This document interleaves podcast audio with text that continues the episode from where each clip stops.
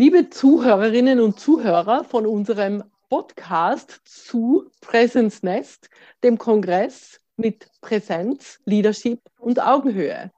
Und heute darf ich einen besonderen Gast begrüßen. Ihr ist es wichtig, Licht und Liebe für die Menschen zu sein. Sie unterstützt andere, ihre Stärken zu finden, nach ihren Stärken zu leben, ihre Potenziale zu erfahren Sie ist Unternehmensberaterin, Executive Coach und, worauf sie ganz stolz ist, Unilektorin. Es ist Frau Dr. Erika Kleesdorfer.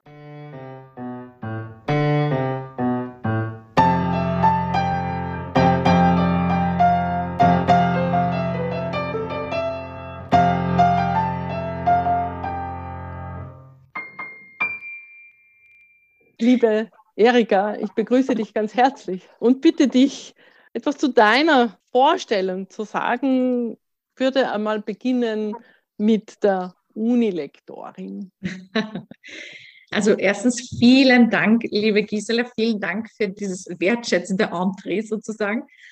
Wie, wie du das jetzt so gesagt hast, stolz, das stimmt. Ich liebe es einfach, mit äh, jungen Menschen zu arbeiten. Ich liebe es generell, mit Menschen zu arbeiten, aber auf der Uni mit jungen Menschen, die noch ein Stück des Weges begleiten zu dürfen, deren Potenzial irgendwie nochmal zu ermutigen, zu sehen, was in drei Tagen, und ich habe da eine, eine Blogveranstaltung unter anderem, zu sehen, was in drei Tagen möglich ist, das ist einfach wunderbar. Und umso mehr freue ich mich da auch bei dir jetzt zu sein, weil das, was ihr eben hier geschaffen habt und anbietet, ist genau auch so ein Raum, ein eben Nest, wo Menschen sich erfahren dürfen, wo sie lernen können. Und das finde ich eine ganz, ganz schöne Sache. Also vielen Dank nochmal für die Einladung. Gerne doch. Wir hatten ja schon das Vergnügen, dass ich deine Studenten kennenlernen durfte und habe dort auch Interesse gespürt, äh, sich ausprobieren zu dürfen, einmal zu schauen, was machen wir und wie schauen unsere Podcasts aus. Und da arbeite ich auch gerne mit den Studenten weiter, die, die sich dafür interessieren. Jetzt ist ja die Thematik Talente und auch so ein bisschen dieser Wettbewerb äh, in der Industrie, die besten Talente zu bekommen, auch verbunden mit der Unternehmenskultur, die ein Arbeitgeber anbietet. Und da möchte ich jetzt auf deinen Zugang äh, zu sprechen kommen zu Leadership und inspiriertes Leadership. Und was hast du da so deine, deine Punkte. Da geht es ein bisschen um den Zweck finden, um glücklich zu sein, um positiv zu sein, um Zuversicht zu geben. Wie würdest du da deinen Zugang beschreiben und was lässt du be besonders gerne weg? Meine Kunden sind ja Führungskräfte auf der ganzen Welt. Das ist Vorstandsebene, Geschäftsführungsebene, Unternehmerinnen und eben Studenten auf der anderen Seite, was ich ein sehr, sehr schönes Spannungsfeld finde.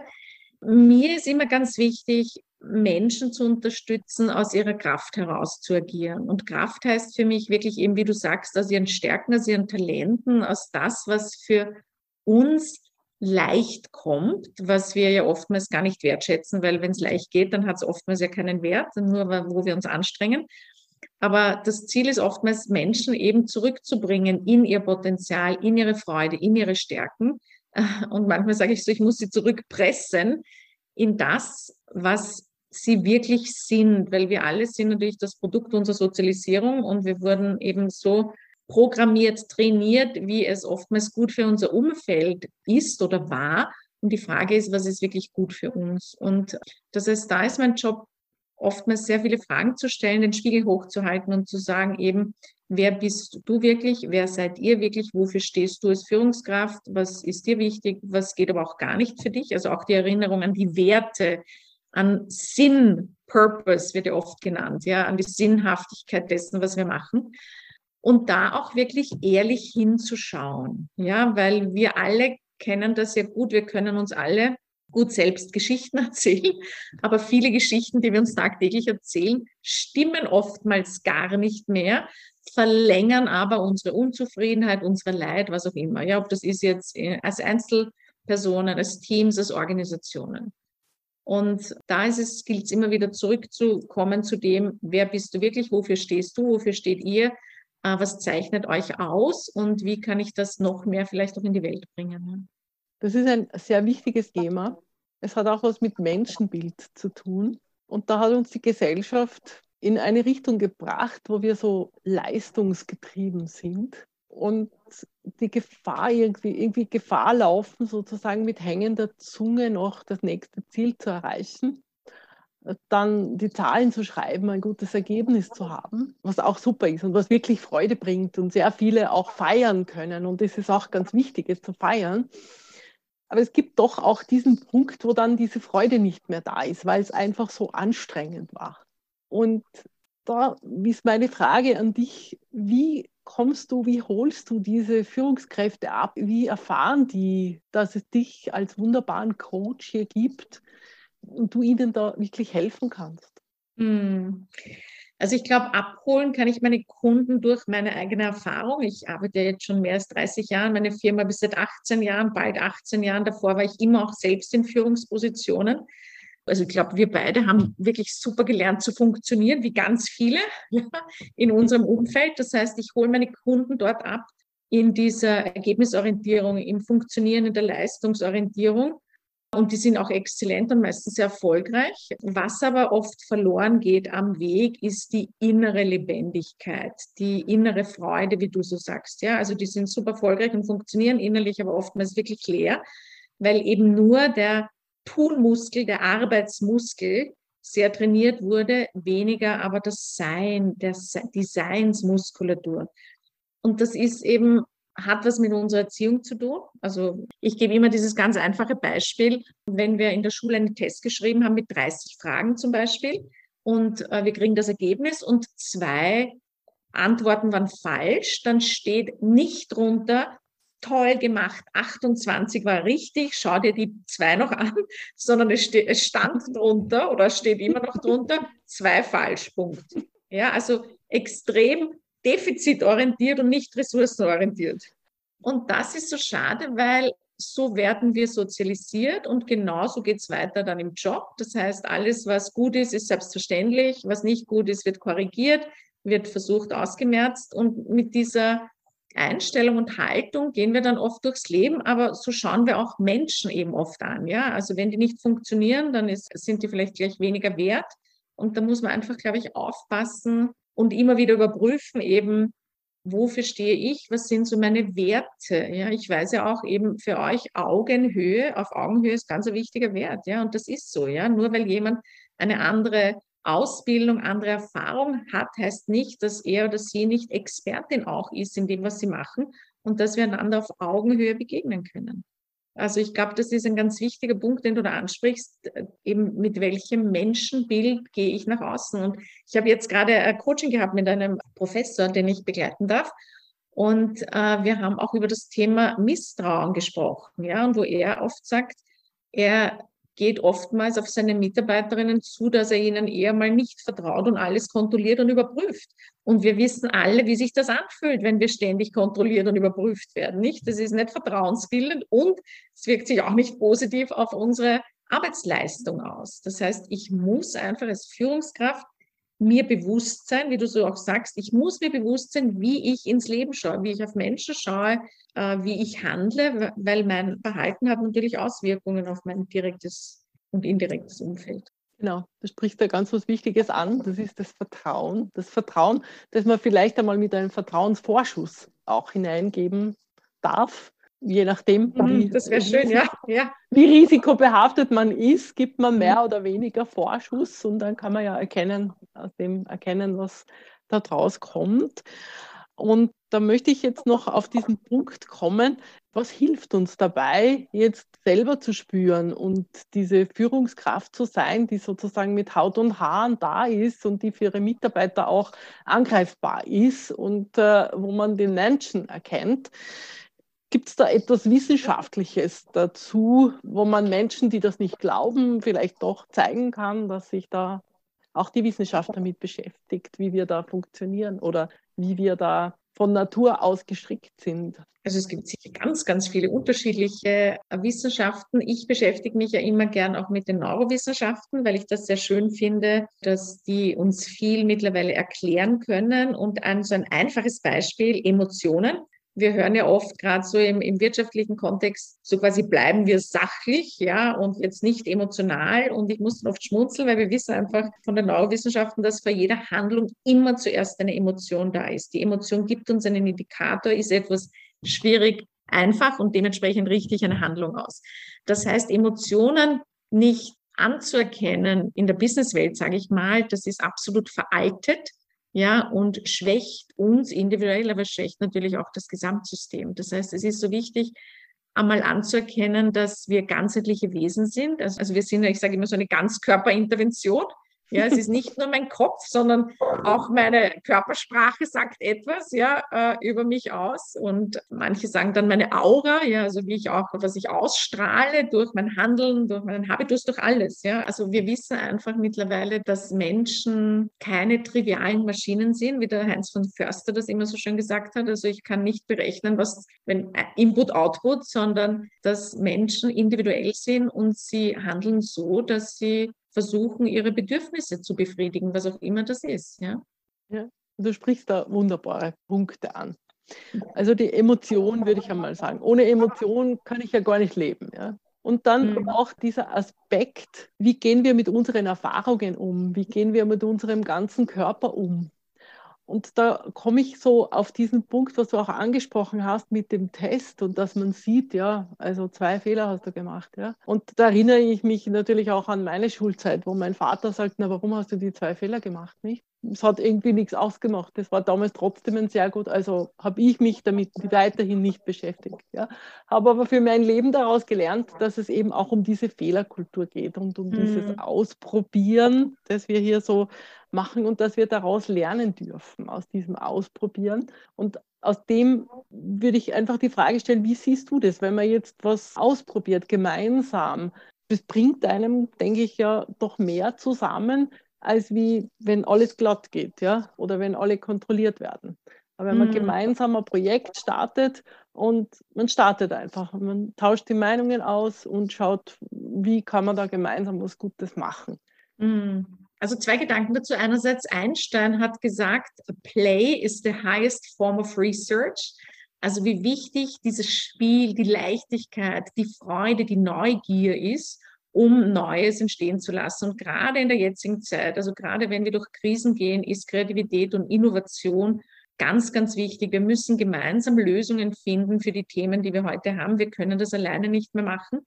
Das heißt also, das ist ganz wichtig und wir brauchen Räume, wo wir uns, so wie du sagst, erfahren können, körperlich, geistig, miteinander eintauchen eben in diese Möglichkeiten. Und eben, und ich sage immer meinen Studenten, aber auch den Managern, mit denen ich arbeite, Managerinnen, äh, ich will, dass sie hier quasi Fehler machen. Und was ist schon, also Fehler im Sinn von, dass sie sich ausprobieren, dass sie Neues also entdecken. Und, und nämlich das kann sein, dass ich vielleicht eher zur Introversion neige und dann sage ich, hey, und dann bring dich hier ein und sei die Erste oder der Erste, die etwas sagt oder aber dass wir vielleicht sonst misstrauisch anderen gegenüber sind und versuch vielleicht mal mit ein bisschen mehr Vertrauen reinzugehen. Versuch weniger zu bewerten, mehr zu beobachten. Also wirklich so Räume zu schaffen, wo Begegnung möglich ist, wo Co-Kreation möglich ist, wo neue Ideen und Innovation möglich ist. Und das ist so wichtig ohne eben Bewertung. Mhm. Das ist das eine. Und der andere Gedanke, genau, ich habe vor kurzem gehört, in Wien gibt es jetzt einen Kindergarten für Erwachsene. Also man kann da ein paar Stunden hingehen und kann dort unterschiedliche Dinge erfahren, erleben. Also es gibt wirklich so wie im Kindergarten halt Ecken, dort kann ich kreativ sein und da kann ich singen oder musizieren oder wie auch immer. Und ich fand das einerseits eine super schöne Idee. Also ich überlege wirklich, also einen dieser Halbtage zu besuchen. Und zugleich denke ich mal, wie schade, eben, dass wir das verlernt haben. Und das ist aber in dem Moment, wo wir erwachsen sind, fängt diese Bewertung an. Ja, wir oder wie wir Kinder waren, wir fallen 17 Mal hin und stehen immer wieder auf. Und das ist, also da ist keine Bewertung. Okay, ich falle hin, stehe wieder auf. Und als Erwachsene, wenn wir etwas Neues beginnen, wollen wir sofort perfekt sein. Wir wollen sofort fehlerfrei sein und nehmen uns selber dadurch eben Leichtigkeit. Wir nehmen uns Freude und eben wirklich Möglichkeiten was Neues zu kreieren. Und das finde ich schade. Und das ist einfach dieses bewertende Erwachsenenhirn, würde ich mal sagen. Ja, da kommt mir der Gedanke, machen wir doch wieder ein nicht bewertendes, innehaltendes Kinderhirn. Genau. Also ich beschäftige mich auch so mit Theorie U, mhm. also diese mhm. Theorie, mit der man Veränderungsprozesse begleitet, mhm. Otto Schama. Mhm. Und da kommt einfach so ein Teil vor, präsent sein ist auch so innehalten können und in dem Moment schauen, was passiert jetzt da, was ist jetzt da und dann zu spüren, was ist jetzt von mir verlangt oder ist gar nichts von mir verlangt, darf ich einfach beobachten. Diese Möglichkeit dann auch äh, zu probieren, weil du gesprochen hast, von sich selbst erfahren und Räume zu haben.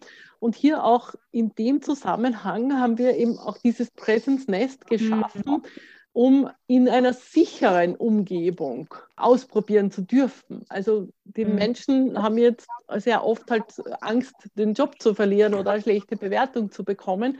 Und deswegen braucht es eben so Räume, wo man da im geschützten Bereich ist und das für sich machen kann. Also da stimme ich dir einfach total zu, wie es geht und freue mhm. mich, dass du hier auf diese Thematik so eingehst und dass das so ja. eine Realität ist. Ja, ja ich finde das schön. Also wenn ich dir auch so zuhöre, eben so diese Räume, also die Räume, die wir im Außen gestalten, aber wir müssen die auch im Innen gestalten. Und ich bin ein großer Rumi-Fan, also Rumi war ein Sufi-Meister im 12. Jahrhundert und einer seiner vielen, vielen Zitate war, Let silence take you to the core of life.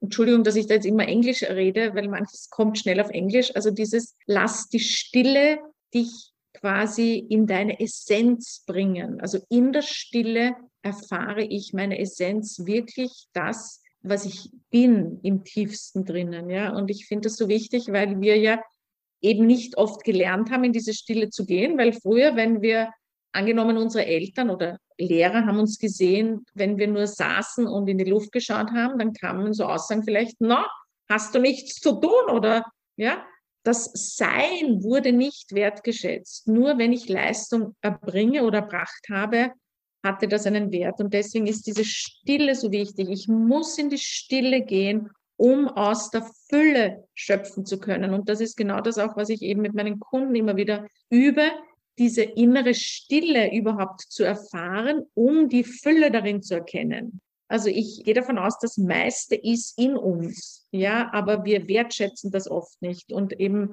du weißt, dass mein Leadership-Ansatz ist Führung von innen nach außen. Das heißt, ich muss in mir mal eben Klarheit haben, Stabilität, Begeisterung, um das auch meinem Umfeld geben zu können. Also und dieser Schritt, diese Reise nach innen kann uns niemand abnehmen. Wenn wir es aber machen, stärkt es natürlich meine eigenen Wurzeln, meine eigene Klarheit, aber auch das Miteinander mit anderen. Das ist ein wunderbarer Gedanke, dass man sozusagen von innen heraus dann auch gut führen kann, von innen mhm. heraus einfach diese Botschaften auch mitgeben kann. Da drängt sich für mich noch die Frage auf, wann sind wir bereit, diese innere Reise wirklich zu tun? Wann erkennen wir, dass wir es auch tun dürfen? Weil so leistungsgetrieben von außen und wie du auch sagst, das Sein hast du nichts zu tun, ist ja auch ein, ein Wertewandel in uns. Mhm. Wir es annehmen dürfen, dass wir auch sein dürfen. Mhm. Also die Idealform wäre natürlich, dass wir so aufwachsen, dass das Sein genauso geschätzt wird wie unser Tun. Das ist leider nicht immer so. Ich denke, es ist ganz, ganz wichtig, nicht den Leidens- und Schmerzensweg zu gehen. Ganz viele Menschen, weil sie das eben nie gelernt haben. Und ich nehme mich da nicht aus. Ich war einmal im Spital und einmal eine andere Sache, wo man dachte, was, Erika, brauchst du noch, bevor du dich ernst nimmst, bevor du liebevoll mit dir umgehst? Ja, und deswegen ist mir das Thema Selbstführung, Selbstfürsorge ganz, ganz wichtig. Ja.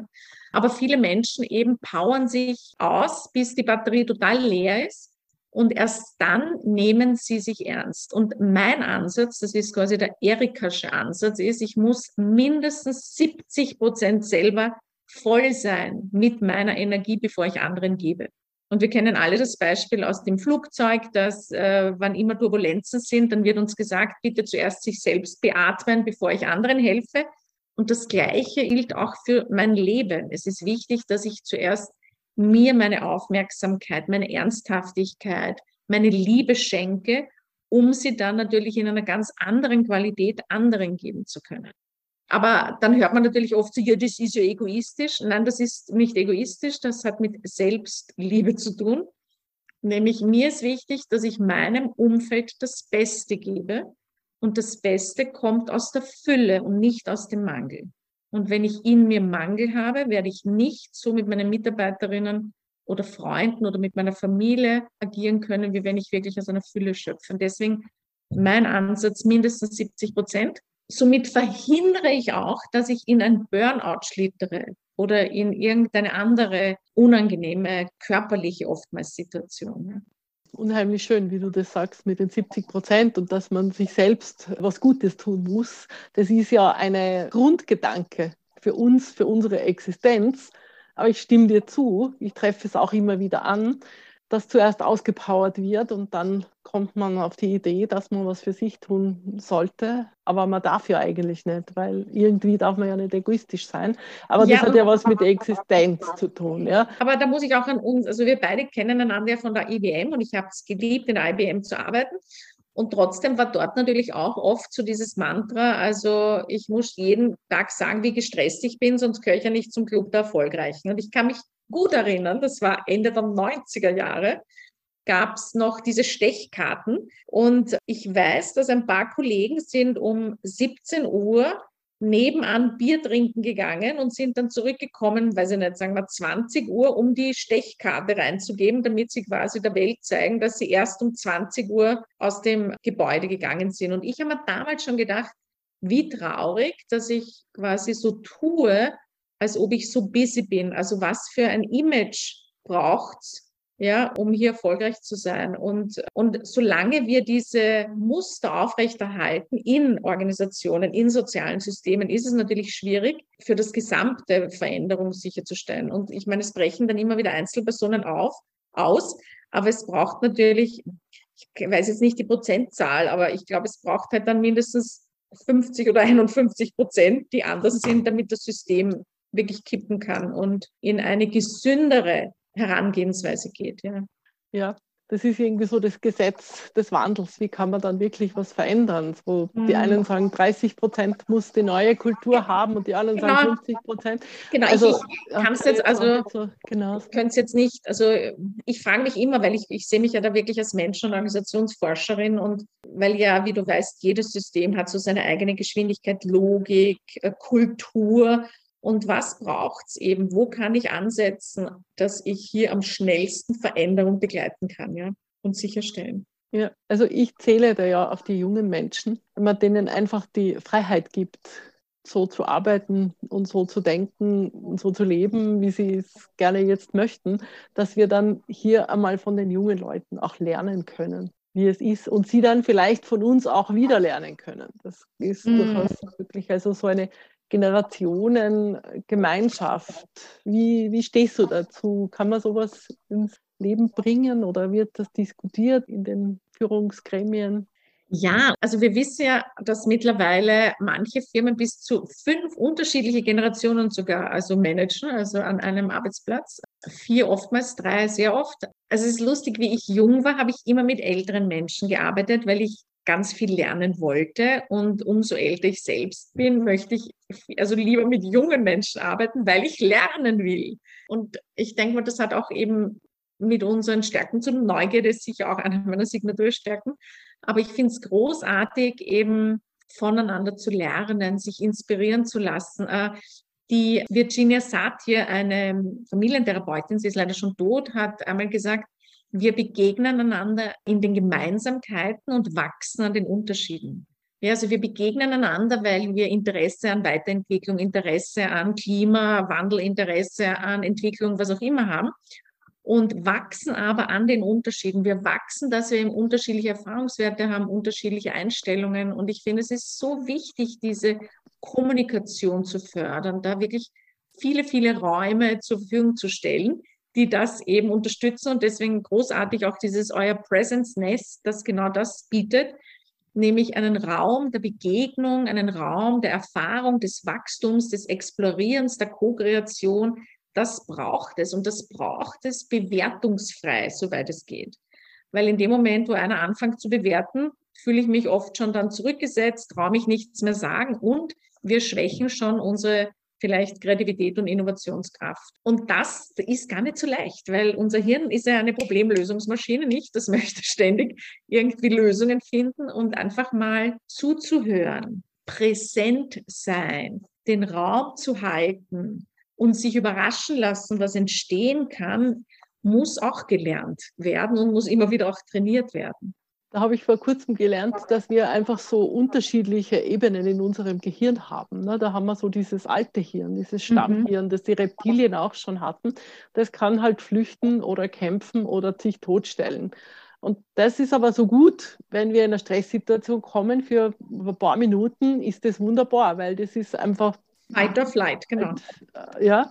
ja, und es rettet uns aus verschiedenen Situationen. Mhm.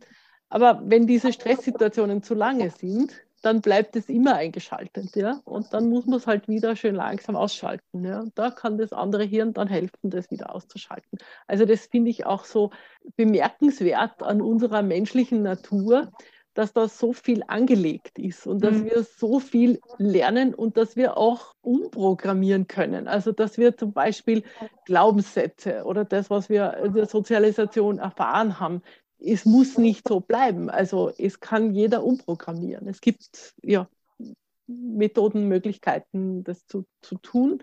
Und wie stehst du dazu? Gibt es da auch Räume oder Offenheit dafür im Führungskräfte-Coaching? Ja, absolut. Also das ist ja das Schöne, wie du sagst. Also wir wissen auch eben von den Neurowissenschaften, dass wir neurologische Bahnen umtrainieren, umprogrammieren können, aber es braucht eben Wiederholung. Ne? Und das einfachste Beispiel hier ist auch, angenommen, ich gehe über eine grüne Wiese, gehe einmal drüber und dann stellt sich nach mir das Gras sehr schnell wieder auf. Ja? Also ich muss um einen neuen Pfad wirklich sichtbar zu machen, da mindestens 30 Tage drüber gehen. 30 Tage, immer wieder die gleiche Stelle, immer wieder die gleiche Stelle. Und das Gleiche ist in unserem Gehirn, wenn wir eine neue, eine neue Gehirnmuskulatur trainieren wollen, dann muss ich das regelmäßig machen. Und wir dürfen nicht unterschätzen, eben wie du sagst, wir sind ein Produkt unserer Sozialisierung, unserer Programmierung und Konditionierung. Das heißt, was wurde uns ständig eingetrichtert? Weil das ist das, was wir glauben und dann auch in Handlungen umsetzen. Und ich weiß, also bei uns zu Hause war das Mantra, man muss hart arbeiten, um erfolgreich zu sein. Und das hat mich in meinem Leben weit gebracht. Aber irgendwann habe ich gedacht, ich will nicht mehr hart arbeiten. Ich will mit mehr Leichtigkeit und Freude eigentlich noch mehr bewirken. Ja, und, und habe mich da wirklich auf die Suche gemacht, wo limitiere ich mich selbst? Wo habe ich ständig so in mir Stehsätze, die mich eigentlich zurückhalten und nicht mir erlauben, mein volles Potenzial äh, zu leben. Und das können Sachen sein wie ich bin unfähig, ich kann das nicht, ich traue mir das nicht zu. Und auch da einfaches Beispiel, oftmals sagt in der Schule ein Lehrer, du kannst nicht singen. Und wir glauben seither, wir können nicht singen. Also auch Sprache kreiert Wirklichkeit. Wir dürfen achtsam mit unseren Wörtern umgehen, was wir vor allem, wenn es um Entwicklung geht, tagtäglich sagen. Und für mich ist es wichtig, da zu ermutigen und einzuladen, eben hinzuschauen und sich einfach bewusst sein, eben wie kommuniziere ich täglich mit mir selbst, aber auch mit anderen. Und, und ich selber, ich kann mich gut erinnern, also ich war extrem streng immer zu mir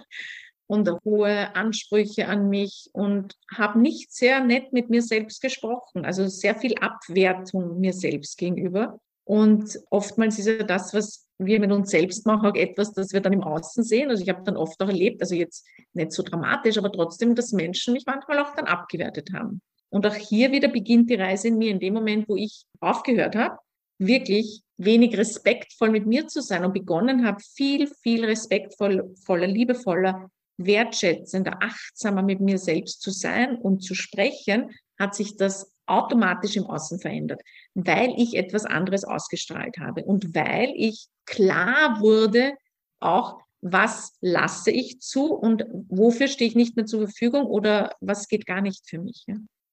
Und wie ist dir das bewusst geworden, dass du durch deine innere Haltung jetzt plötzlich andere Menschen anziehst?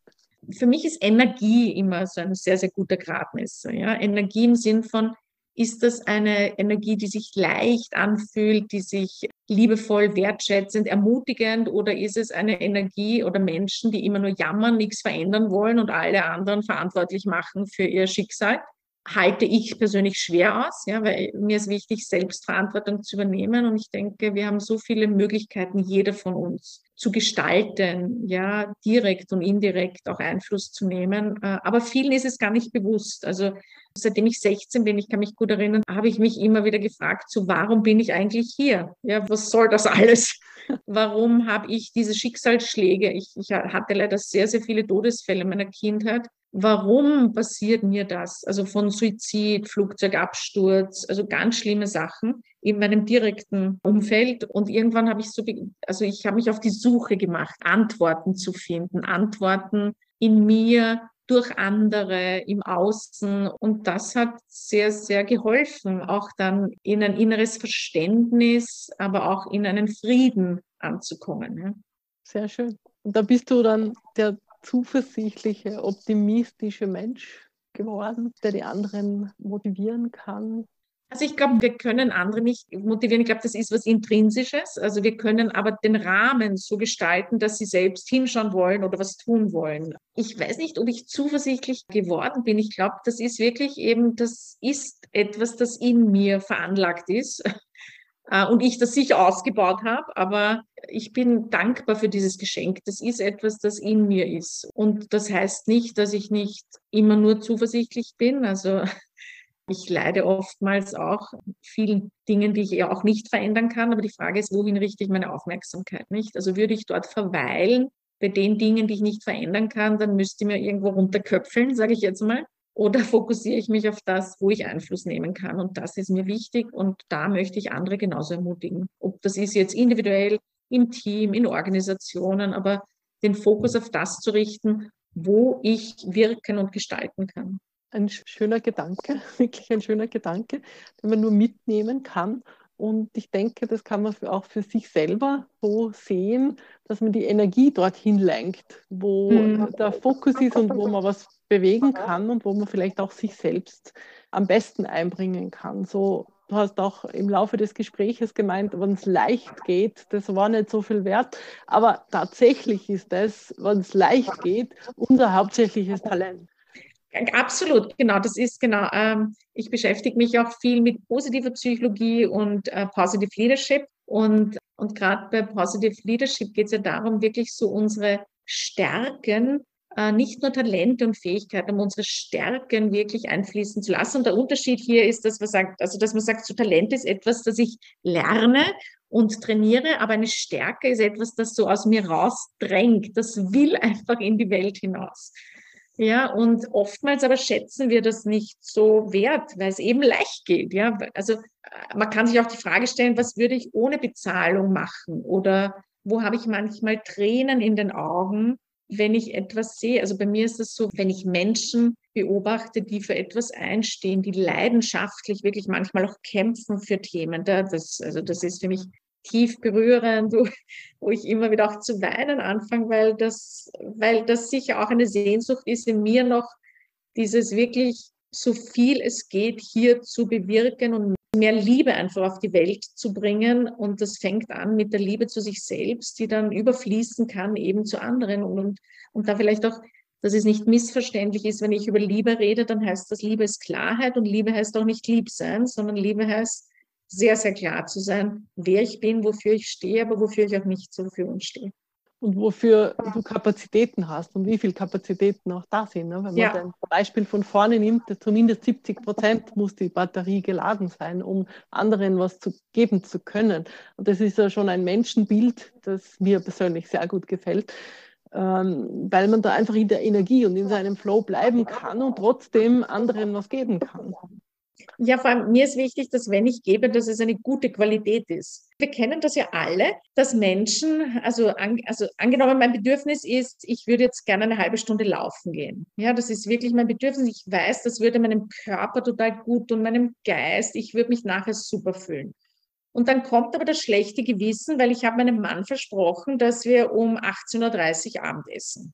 Dann schleppe ich mich nach Hause, mache ein Abendessen, bin beim Abendessen schon sauer, weil eigentlich würde ich ja viel lieber laufen gehen. Aber ich mache dann das Essen, setze mich hin, mache vielleicht meinen Mann noch verantwortlich, ja, dass ich jetzt nicht laufen gegangen bin, nur damit er sein Essen kriegt, anstatt, und das hat eben was mit Selbstfürsorge zu tun und Verantwortung, anstatt dass ich sage, mein Schatz, können wir bitte eine halbe Stunde später Abendessen?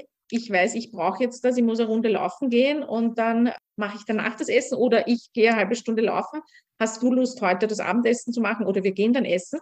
Und in dem Moment, wo ich mich ernst nehme, meine Bedürfnisse eine halbe Stunde laufen gehe, komme ich zurück, bin entspannt, bin glücklicher und werde eine ganz andere Kommunikation und Energie meinem Umfeld, in dem Fall meinem Mann, schenken, als wie wenn ich es eben nicht mache. Und das sind Kleinigkeiten, die so einen unglaublichen Unterschied machen können. So, da stimme ich dir voll und ganz zu. Es hilft einfach, etwas für sich zu tun und zu spüren, ich bin voll und ganz da und ich bin wertvoll und ich schätze das jetzt, dass ich jetzt zum Beispiel laufen gehen will. Da möchte ich jetzt irgendwie so den Bogen spannen noch zu unserem Presence Nest. Das ist ein Kongress, der ursprünglich entstanden ist aus den Gedanken und den Erfahrungen von zwei Menschen, die in einer Ausnahmesituation waren. Und aus dem Arbeiten an dem Kongress und an verschiedenen Aufstellungen sind wir dazu gekommen, dass diese Erfahrungen nicht nur für Menschen in Ausnahmesituationen gut sind, sondern für alle. Mhm. Und das motiviert mich unheimlich, dass wir auch im äh, Erschaffen dieses Kongresses diese Transformation selber mitgemacht haben. Und da komme ich jetzt schon noch zu so einem Punkt. Auf der einen Seite, man braucht irgendwie Erfahrungen, an denen man gewachsen ist, um was weiterzugeben. Und auf der anderen Seite, wenn ich so die Jugend anschaue, die haben jetzt noch nicht so viele Erfahrungen, können aber trotzdem viel geben, einfach aus sich heraus. Das ist, was wir versuchen da zusammenzubringen in unserem, in unserem Kongress. Schön, schön. Also wenn ich dir jetzt zuhöre, äh, kam so ein Gedanke, und sorry, dass ich nochmal auf Englisch, manchmal geht es einfacher, make your mess your message das habe ich mal gehört, ich glaube von der Mel Robbins, einer tollen äh, amerikanischen äh, Frau, die ein paar Bücher geschrieben hat. hat. Ich glaube, The Five, fünf Minuten Habits, also Gewohnheiten, heißt eines davon. Aber make your mess your message. Und du sagst eben, das wurde gegründet von zwei Menschen, die in einer Ausnahmesituation waren und oft eben das, wodurch wir durchgegangen sind, gewachsen sind, möchten wir dann auch anderen weitergeben, weil wir erkannt haben, es gibt Lösungen dafür. Ich kann quasi etwas verändern, ich kann wachsen, auch wenn die Situation noch so damals vielleicht aussichtslos oder schwierig war. Und ich finde es total schön, dass ihr das macht. Und gerade eben, also ich habe jetzt so, wie du gesagt hast, mit jünger und äh, erfahrenen Menschen, ich habe in letzter Zeit so oft dieses Gefühl, dass eben wir Menschen, die schon über 30 sind, sage ich, dass wir einfach die meisten von uns, sage ich jetzt mal, viel stärker verwurzelt sind im Leben. Das heißt, eine Krise haut uns nicht so leicht um wie junge Menschen, deren Wurzeln einfach noch viel weicher, nicht so stark verankert sind. Zugleich aber haben die so viel Lebensfreude, Unbedarftheit, Neugierde, leichtere Zugänge, die uns vielleicht manchmal fehlen, weil wir schon zu viel Erfahrung gemacht haben und manchmal eben dann gleich irgendwie die Box geschlossen hat oder die Tür zugemacht hat. Und ich finde das so schön, diese Kombination aus dieser Verankerung und dieser Leichtigkeit und diesen frischen Augen, sage ich jetzt einmal, und da gemeinsam eben was zu schaffen, zu kreieren und sich auf eine Reise zu begeben, wo man noch nicht weiß, wie es ausgeht und was rauskommt, aber einfach Freude daran haben, dass, dass quasi dieses Nest, das ihr da auch habt, dass das da ist und so erwartungslos wie möglich reinzugehen, um sich dann wirklich überraschen zu lassen von dem, was entstehen kann. Vielen Dank.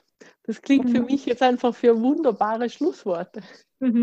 Ich bedanke mich sehr für das tolle Interview mit dir, für das tolle Gespräch und wünsche dir weiterhin viel Erfolg und freue mich auf eine gemeinsame Reise, die noch nicht so ganz bestimmt ist. Mhm. Vielen Dank, Gisela. Vielen Dank für deine Zeit und Wertschätzung. Und ich wünsche euch ganz, ganz viele wunderbare Erfahrungen mit eurem Nest. Vielen Dank, liebe Erika. Gerne.